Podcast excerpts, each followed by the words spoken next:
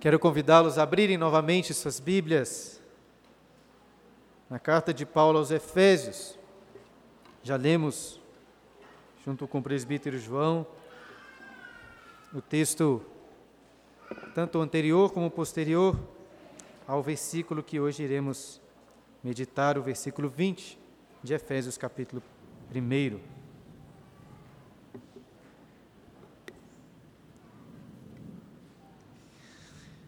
Desde os tempos mais antigos, várias histórias foram escritas para narrar a ressurreição de deuses e de homens.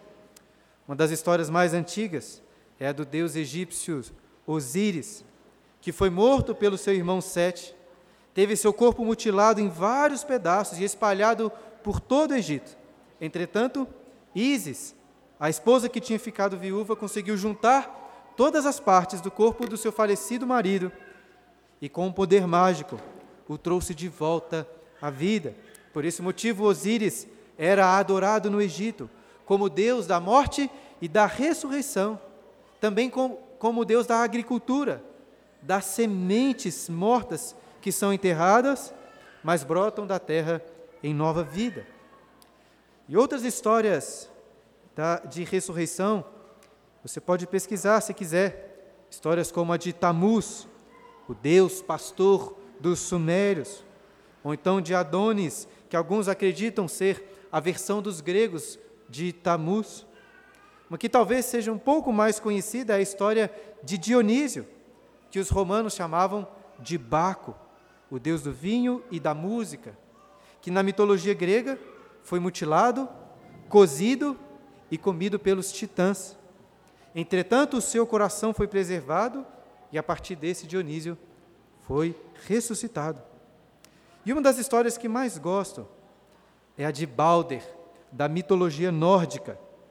O rosto de Balder era como o sol, e ele era o mais belo, o mais bondoso dos deuses, sendo amado por todos e por todas as coisas, menos por Loki, o invejoso, que conseguiu cumprir um plano que levou Balder, o belo, o amado, à morte, fazendo com que todos chorassem amargamente. Older, o irmão de Balder, tomou um cavalo chamado Sleipnir, o cavalo de oito pernas de Odin, cavalgou até o reino do submundo para trazer de volta o seu irmão. E Hela, a rainha do submundo, concordou que deixaria ele voltar, apenas se todos os seres vivos chorassem pela morte de Balder.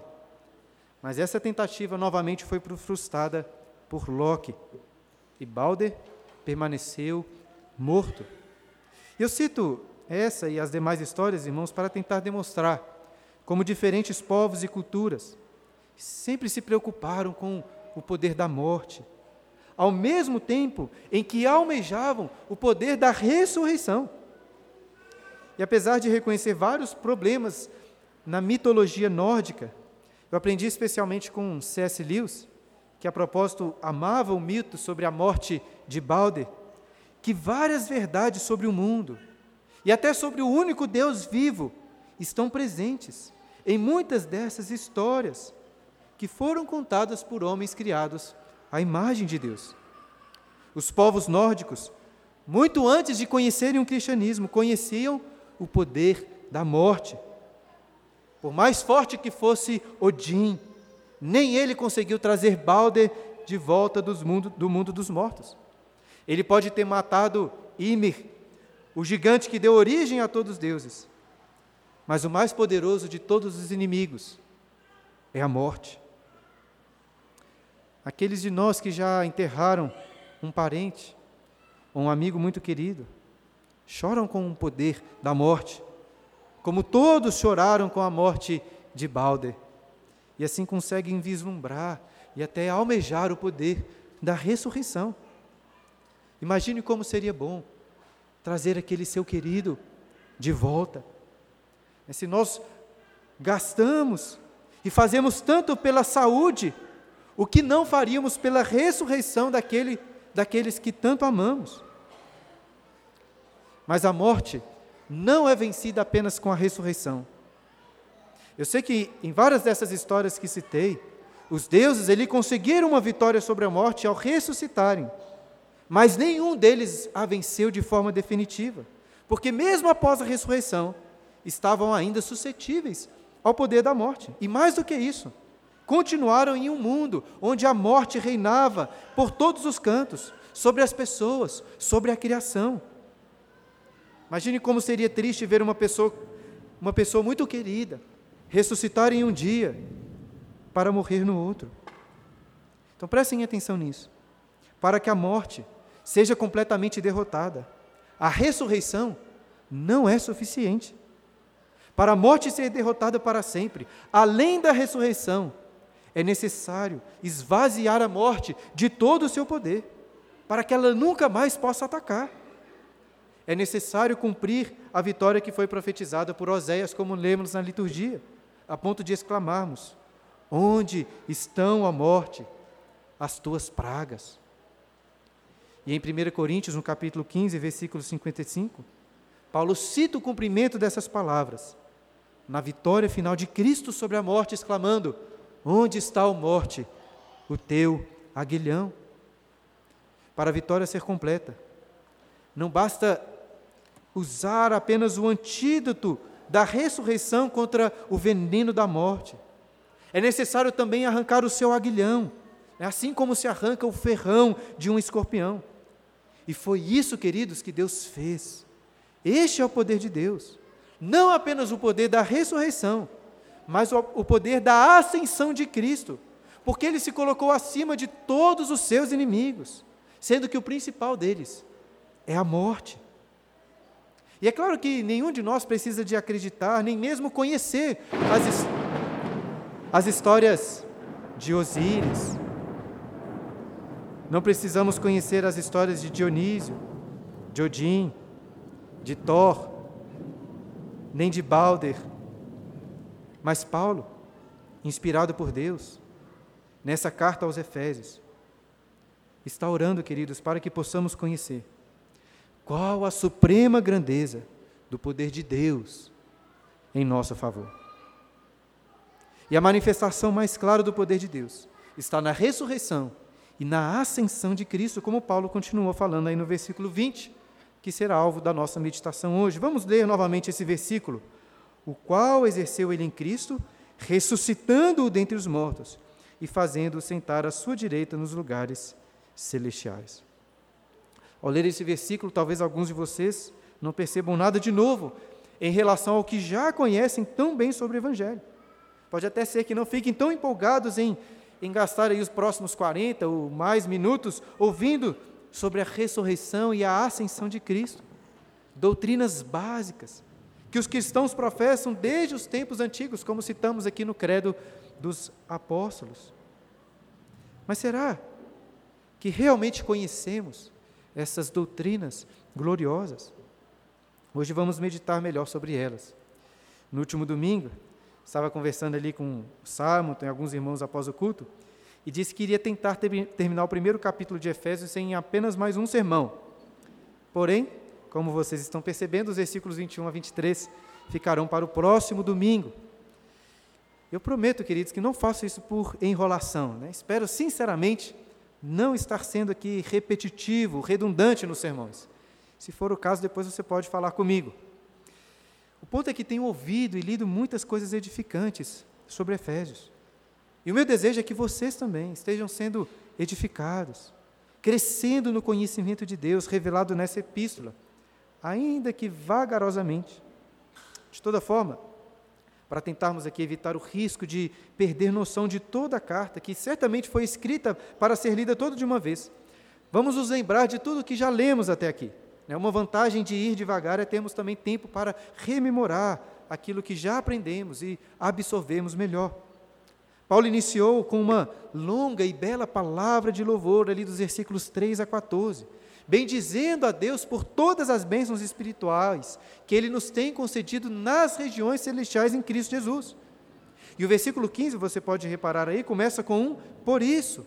Ou seja, considerando todas essas ricas bênçãos que os crentes de Éfeso receberam, junto com o relatório sobre a fé e o amor deles que Paulo recebeu, Paulo não parava de dar graças a Deus pela vida deles.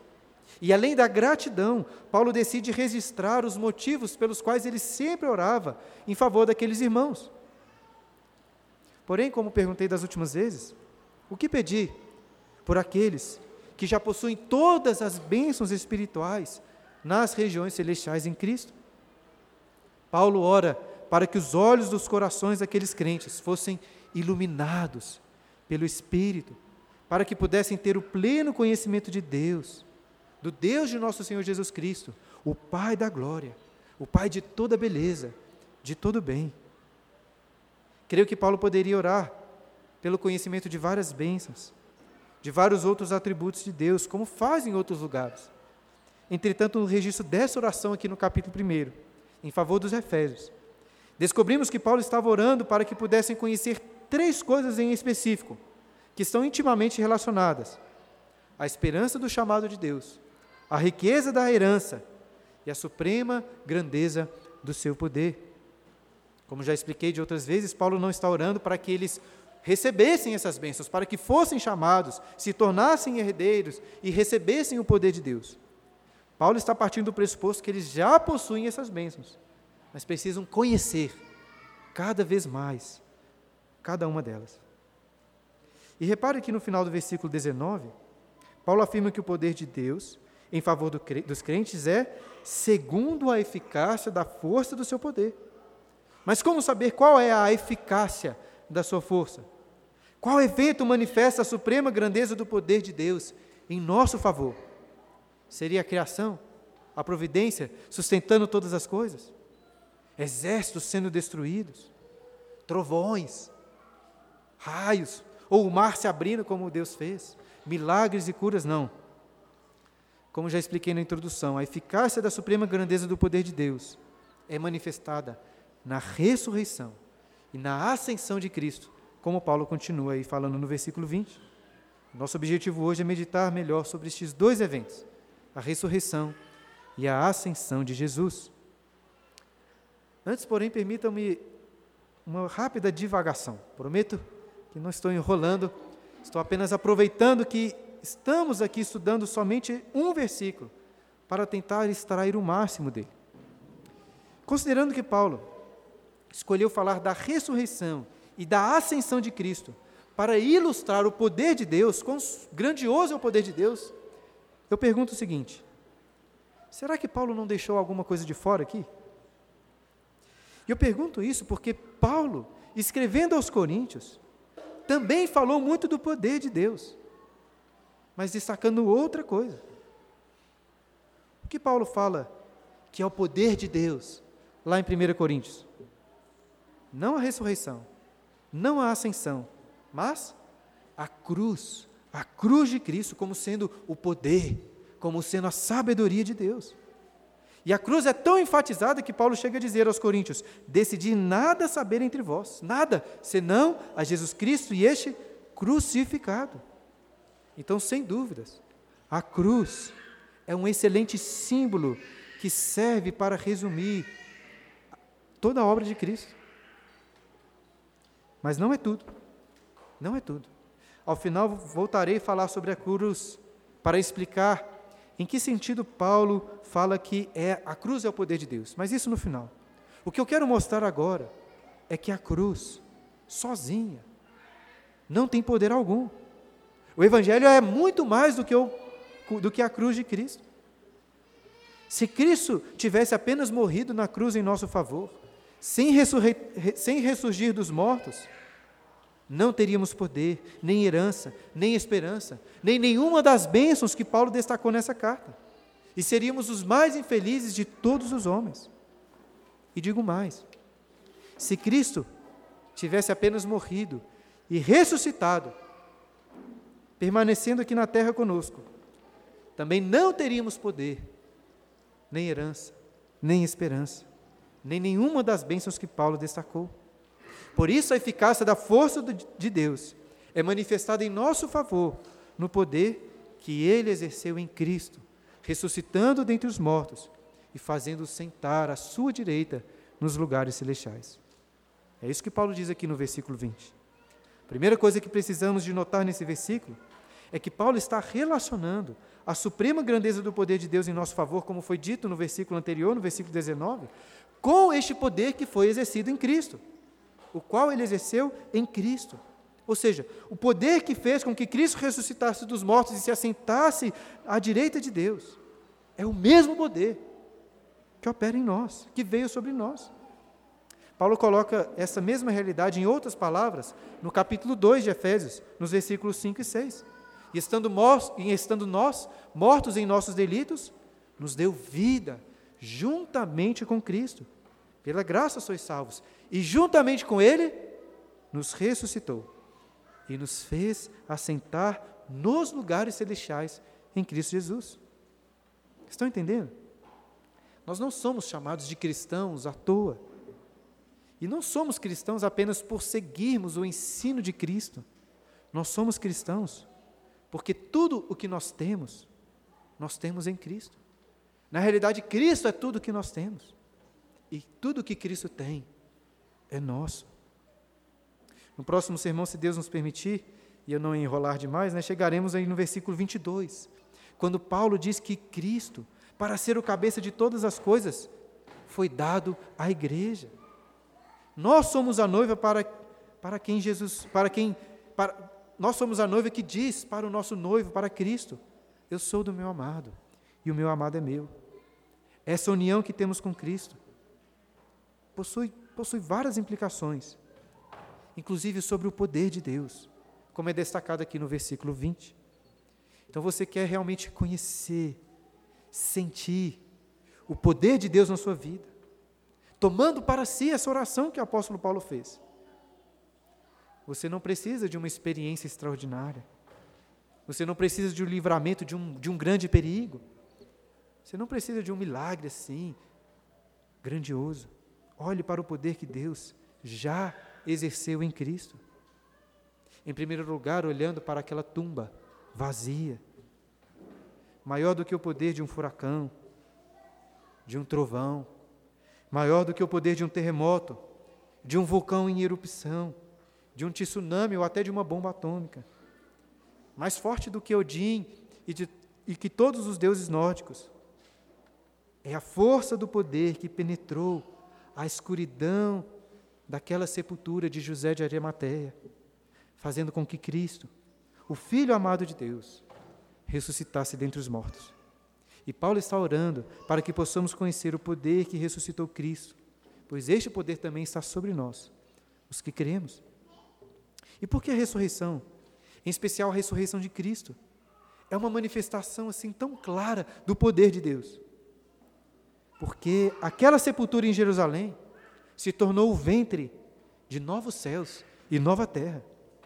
Daquela caverna emergiu um novo Adão as primícias de uma colheita gloriosa de vida eterna. O seu corpo, que padeceu sob o poder do inferno e da morte, ressurgiu em glória.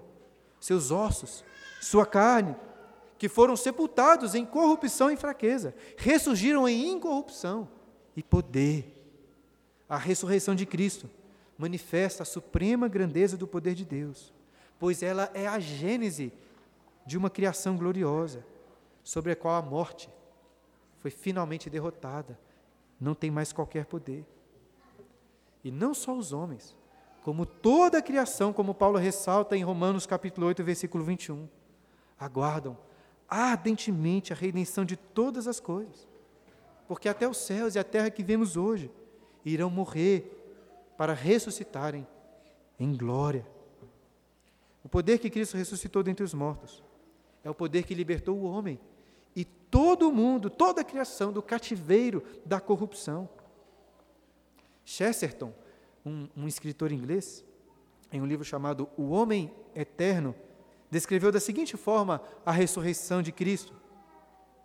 Ao terceiro dia, os amigos de Cristo, que chegaram ao local, ao local, aquele local a raiar do dia, encontraram a sepultura vazia e a pedra removida. De várias maneiras, eles perceberam uma nova maravilha, mas até eles dificilmente conseguiriam perceber que todo mundo havia morrido na última noite.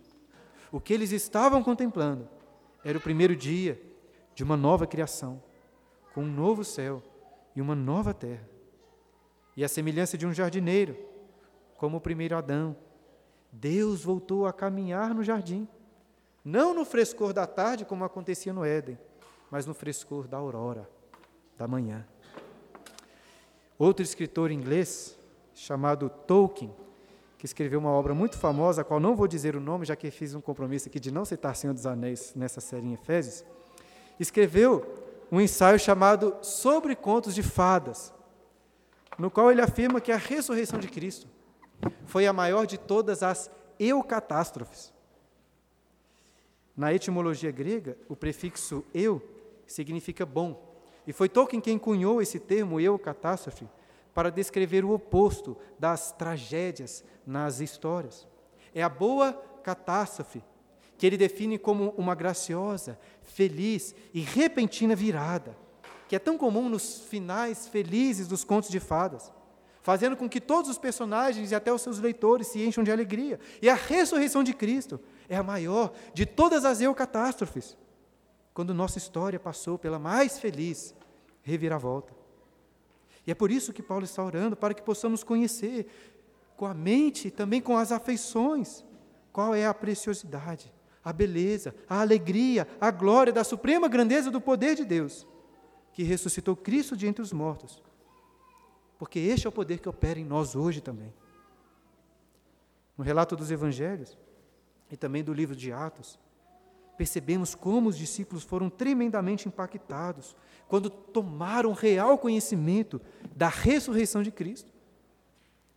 Depois de eles terem ouvido sobre a ressurreição, mas ainda sem terem visto o Cristo ressurreto, o texto de João capítulo 20, versículo 19, afirma que os discípulos estavam em casa, com as portas trancadas e morrendo, tremendo de medo dos judeus, com medo dos judeus. E então, o próprio Cristo apareceu entre eles transformando aqueles discípulos medrosos em homens corajosos, que, como vimos aqui na escola dominical de manhã com o presbítero Humberto, saíram pelo mundo pregando sem medo, pregando ousadamente que Cristo havia ressuscitado de entre os mortos. E assim entregando com alegria, como lemos aqui, felizes de sofrerem, até de morrerem, em favor de Cristo, do Cristo ressurreto. Este é o poder de Deus. Portanto, precisamos orar para que, assim como os discípulos viram Cristo ressurreto, os olhos dos nossos corações sejam iluminados para contemplarmos, para vermos este tremendo poder. E é só porque Cristo hoje está nos céus, assentado à direita de Deus, que a ressurreição é verdadeiramente poderosa. A ressurreição sozinha não poderia vencer a morte para sempre. Por isso, Paulo continua o versículo 20, destacando que o poder de Deus não foi manifestado apenas na ressurreição de Cristo, mas na sua ascensão aos céus. Como é um versículo apenas, vamos ler novamente. O qual exerceu ele em Cristo, ressuscitando dentre os mortos e fazendo-o sentar à sua direita nos lugares celestiais. Eu ressaltei antes que, ao ler esses versículos, talvez alguns de vocês não percebam nada nada de muito novo em relação ao que já conhecem sobre as doutrinas da ressurreição, sobre a ascensão de Cristo. São doutrinas básicas. Mas será que realmente as conhecemos? Eu suponho que a doutrina da ressurreição seja bem mais conhecida entre nós. Certamente antes do sermão, muito, a grande maioria de nós conseguiria facilmente destacar a importância de Cristo ter ressuscitado dentre os mortos. Por outro lado, quantos de nós, quantos de nós conseguiriam explicar o valor e o poder de Cristo ter subido aos céus? Nós sabemos que ele subiu. Mas quem já parou para refletir sobre como nossa vida seria diferente se Cristo não tivesse assentado à direita de Deus nos lugares celestiais? Já ouvimos centenas de sermões sobre a morte, sobre a ressurreição, mas quantos sermões sobre a ascensão de Cristo? Quantos cristãos diriam que a ascensão de Cristo faz parte da essência do Evangelho? Eu reconheço que muitos entre nós provavelmente já estudaram sobre esse assunto e sabem sim da necessidade da ascensão de Cristo. Mas quer ver um exemplo de como parecemos não dar a devida importância para isso? Todos aqui, todos aqui sabem das datas comemorativas de Natal e da Páscoa, certo? Eu sei que tem alguns cristãos reformados que não ligam muito para essas datas, e apesar de eu gostar, reconheço, reconheço que não precisamos mesmo dessas datas, já que celebramos o nascimento, a morte, a ressurreição e a ascensão de Cristo todos os domingos. Mas meu ponto não é esse. Dependente da sua perspectiva sobre essas datas, acredito que todos aqui sabem sobre o Natal e sobre a Páscoa. Mas quem sabe qual é o dia em que as igrejas celebram a ascensão de Cristo? Suponho que vocês, muitos de vocês, nem sabiam que existe, assim como a Páscoa, assim como o Natal, um dia para celebrar a ascensão de Cristo, uma festa muito importante, que várias igrejas no mundo celebram, não, não apenas igrejas católico-romanas. Esta é a festa da Ascensão, ou a quinta-feira da Ascensão, uma festa celebrada 40 dias após a Páscoa. Para quem gosta de música clássica, compositor luterano Johann Sebastian Bach compôs uma belíssima cantada, cantata chamada O Oratório da Ascensão, para ser entoada exatamente nesse período de celebração. E que, para aqueles aqui que, que gostam de Agostinho, que conhecem Agostinho, saiba que ele considerava o dia da Ascensão como o maior, ou como a maior de todas as festas cristãs. Agostinho disse: se o Salvador não tivesse subido ao céu, o seu nascimento não teria valor, a sua paixão não teria produzido frutos para nós, e a sua santíssima ressurreição teria sido inútil. Não é à toa que os pais da igreja recitavam no credo apostólico que Cristo subiu ao céu e está sentado à direita de Deus Pai Todo-Poderoso. Um dos motivos para eu ter ter escolhido aqui pregar apenas no versículo 20 é esse, de poder dar mais atenção a essa doutrina. E afinal de contas, qual o significado da ascensão em um contexto é, democrático, de regimes democráticos como o nosso? É um pouco mais difícil de entender essa expressão. Se bem que hoje nós falamos do presidente subindo né, a rampa do Planalto, apesar de alguns terem falado lá que categoricamente que o Lula não subiria, o fato é que ele subiu. E o que significa isso? Significa que ele assumiu a presidência da República. Em regimes monárquicos, essa figura de subir, de ascensão, né, de subir ao trono, significa que o rei assumiu o domínio do reino. Dessa forma, a ascensão de Cristo aos céus demonstra que ele não apenas ressuscitou dos mortos para nunca mais morrer, mas que ele assumiu o trono dos céus e da terra, o trono de Deus.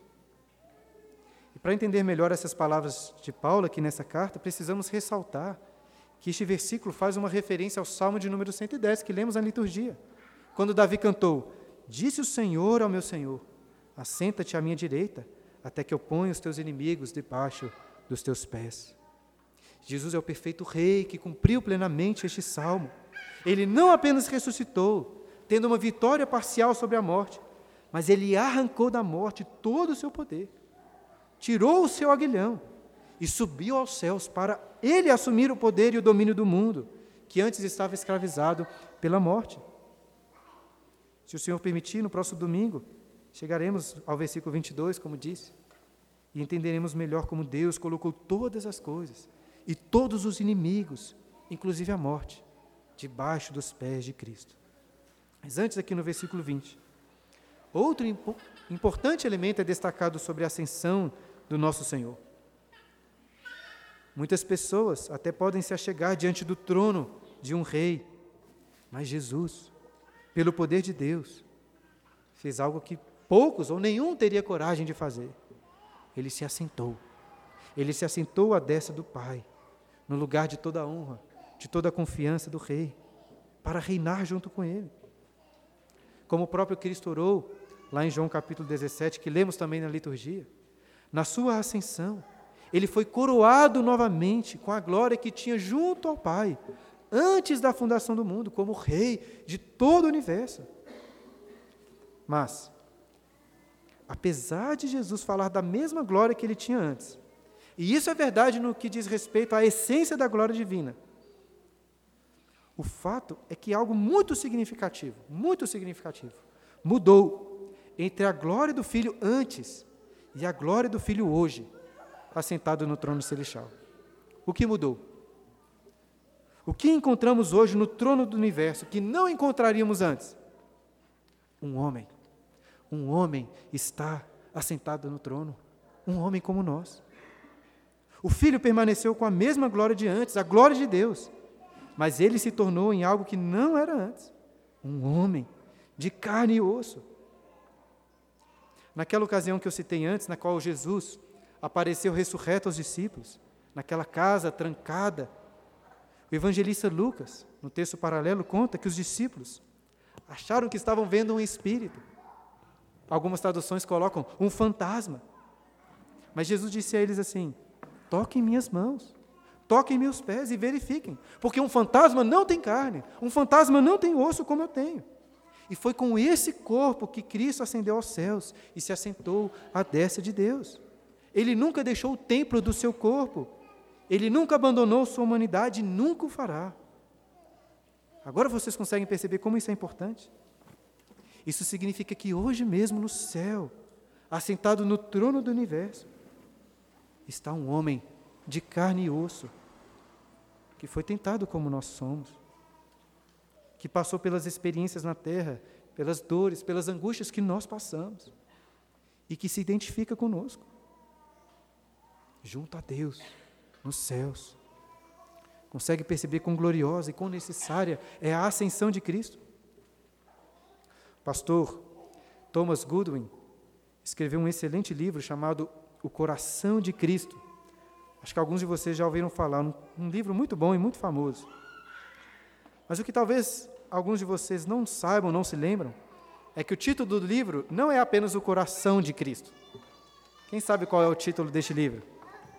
O livro se chama O Coração de Cristo no céu para com os pecadores na terra.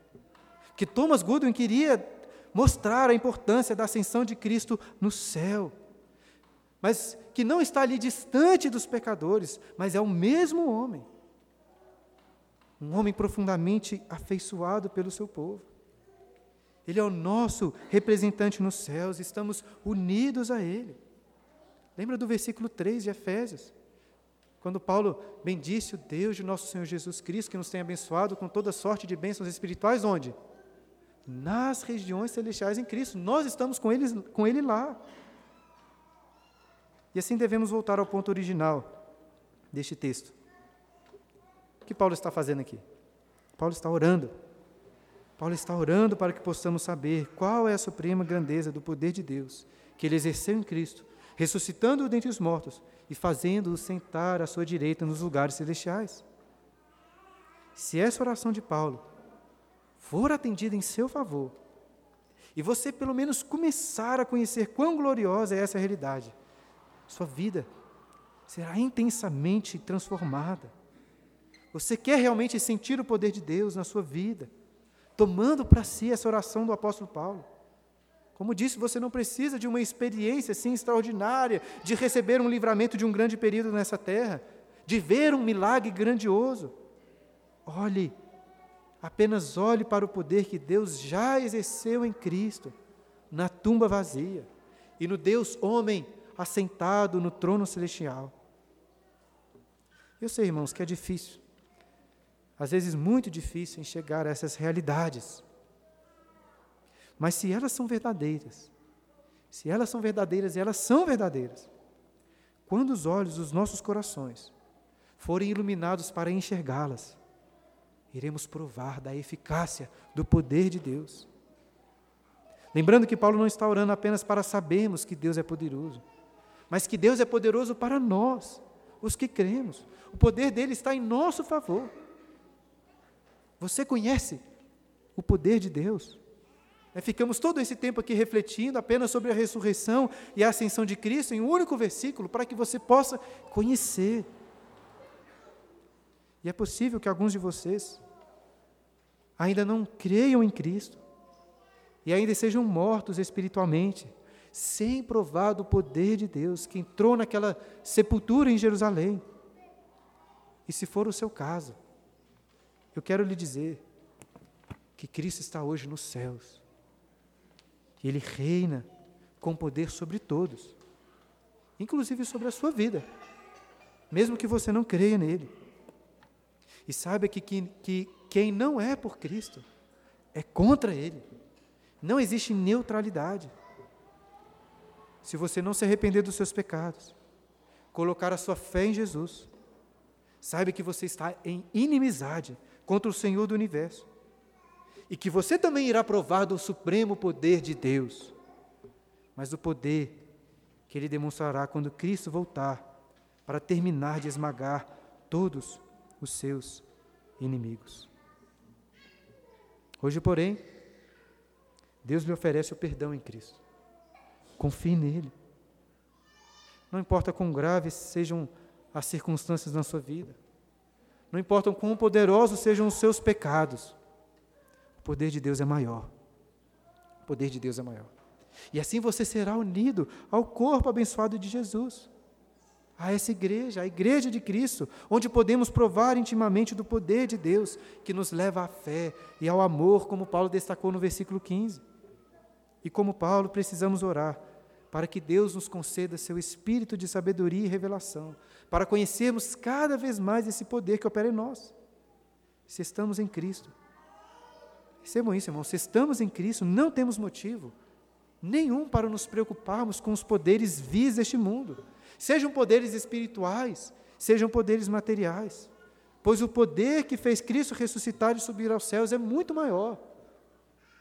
Não precisamos andar ansiosos com adversidades, com trabalho, com desemprego, com doenças, com problemas familiares. Por quê? Porque o poder de Cristo é o poder da gênese de uma nova criação gloriosa, na qual não haverá dor, nem angústia, nem dificuldade. Também não precisamos temer a morte, pois temos sobre nós o poder exercido em Cristo que venceu a morte, retirou para sempre o seu aguilhão. Entendam? Nem quando você morrer, a morte será vitoriosa. Porque se você está em Cristo, você estará com Ele, aguardando a ressurreição do seu corpo. A culpa. A culpa também não tem qualquer poder sobre nós, porque estamos seguros no poder de Cristo. Você já se sentiu assim muito culpado por causa de algum pecado? Talvez agora mesmo, hoje mesmo, se sente, sente aquele poder da culpa, ao se lembrar de iniquidades que cometeu durante a semana que se passou. Certa vez Lutero escreveu uma carta a um jovem chamado Jerome Weller, um jovem que estava lutando contra uma forte culpa. E Lutero disse: Quando o diabo jogar nossos pecados sobre nós, e declarar que merecemos a morte e o inferno, devemos responder: Admito que mereço a morte e o inferno. E daí? Isso significa que serei condenado à condenação eterna? De jeito nenhum, pois conheço.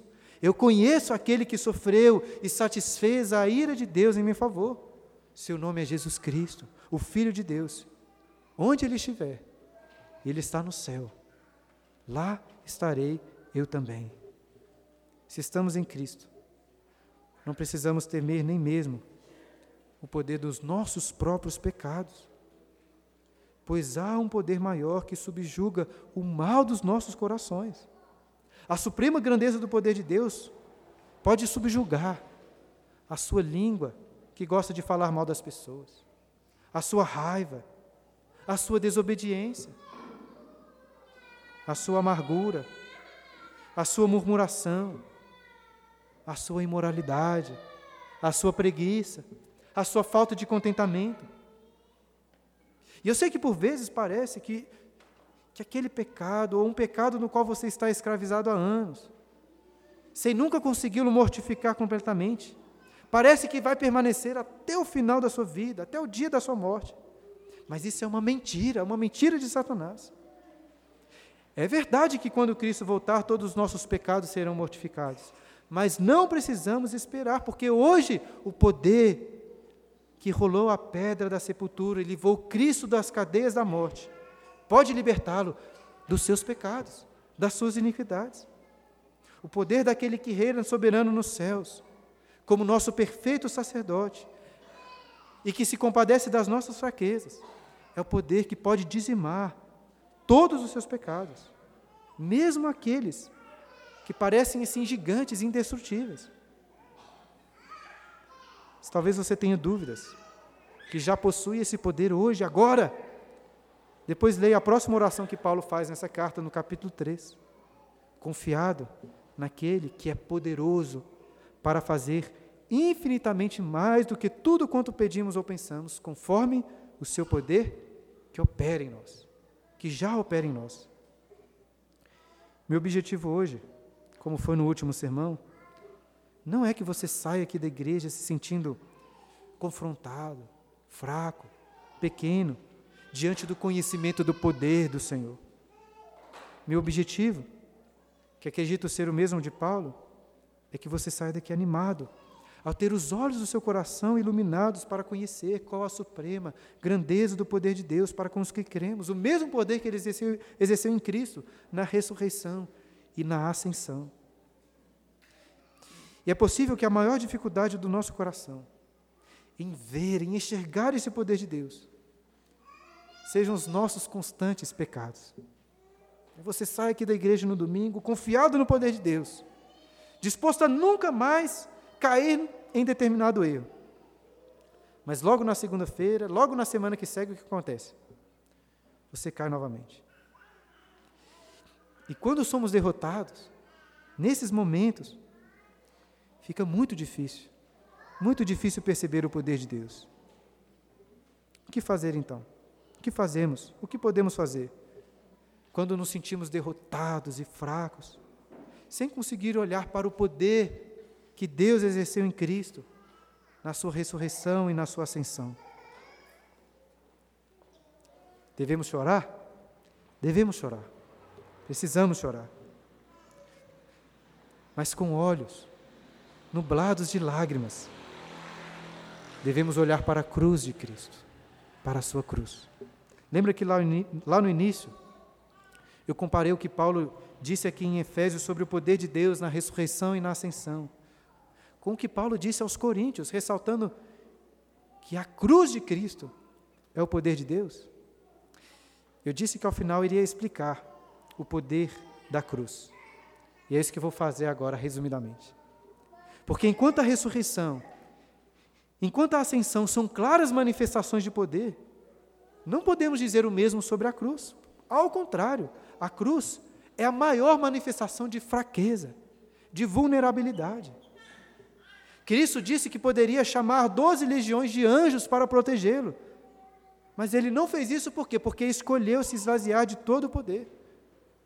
A cruz a cruz é o ponto mais baixo, mais humilhante e mais desprezível do ministério de Cristo. Cuspiram no Rei da Glória, esbofetearam o Senhor de todos os exércitos, zombaram daquele que é o Rei dos Reis, espancaram aquele que tudo controla, mataram o Autor da vida. E o pior, o filho foi desamparado pelo Pai. A ira de Deus foi derramada sobre ele. Ao invés de subir aos céus mais altos, Cristo desceu às profundezas mais baixas, sofrendo o inferno. Por que então? Por que então Paulo fala da cruz como poder de Deus? Porque Cristo assumiu ali as nossas fraquezas para nos redimir delas. As pessoas olhavam para Jesus e zombavam dele, dizendo: Este é o tal Rei dos Judeus. É isso aí que ele merece, quão pequeno, quão fraco ele é. Mas a cruz não revela que Jesus é pequeno. Não revela que Jesus é fraco, não. A cruz revela a nossa fraqueza, as nossas derrotas, a nossa pequenez e a nossa indignidade. Jesus não estava ali porque ele era fraco, ele estava ali porque estava assumindo as nossas fraquezas. E todo esse sermão então foi pregado para que você seja renovado no poder de Deus, para assim vencer todos os seus pecados. Mas, se você pecar, se sentir derrotado e fraco, não se desespere, mas olhe para a cruz de Cristo.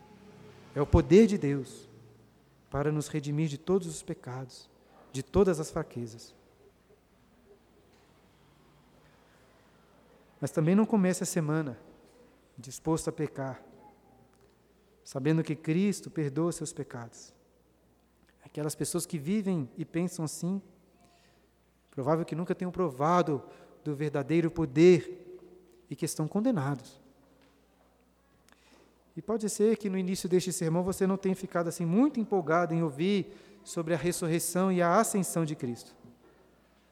Mas espero que após esses 45 minutos, meditando em um único versículo, você não tenha achado que estou enrolando, mas tenha sentido mais forte o poder de Deus sobre a sua vida. Eu gostaria de concluir voltando àquela história que citei no início, sobre a morte de Balder, aquele deus da mitologia nórdica, que era tão amado pela sua beleza, pela sua bondade.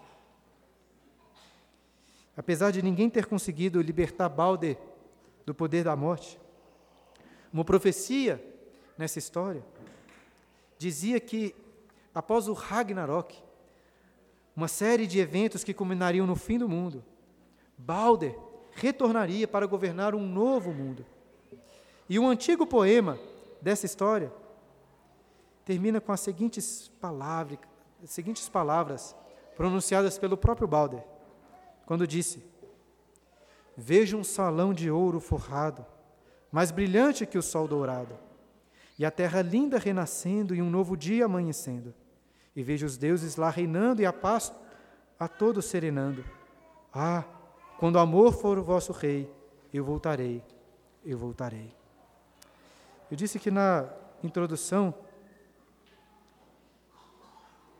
que apesar de reconhecer vários problemas na mitologia nórdica. Aprendi especialmente com C.S. Lewis que várias verdades sobre o mundo, várias verdades sobre o Deus vivo e verdadeiro, estão presentes nesses mitos, nessas histórias contadas por homens criados à imagem de Deus. Eles conheciam o poder da morte. Eles também ansiavam pela ressurreição e pelo poder de um rei que governa uma nova criação uma criação liberta do poder da morte. Eu creio que, no fundo, todos os homens, todas as pessoas anseiam por essas coisas. Mas nós, nós não cremos em um mito da imaginação humana. Nós cremos em um mito que foi contado pelo próprio Deus. É a história que se tornou a nossa história, a nossa realidade. Nossa esperança não está em Balder, o Deus mais belo e bondoso, mas feito pelo homem. Nossa esperança está em Jesus, o Deus da beleza e bondade, que se fez homem, deixando sua glória e beleza, morreu em nosso favor, desceu ao Hades, derrotando o poder do inferno, ressurgiu dos mortos ao terceiro dia e subiu ao céu. E está sentado à direita de Deus Pai Todo-Poderoso, onde há de voltar para julgar os vivos e os mortos e reinar para sempre em novos céus e nova terra.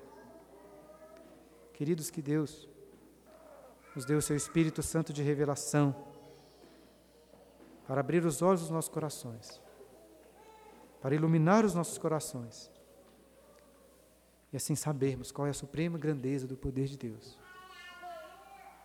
segundo a eficácia do seu poder, qual ele exerceu em Cristo, ressuscitando dentre os mortos e fazendo assentar sua direita nas regiões celestiais.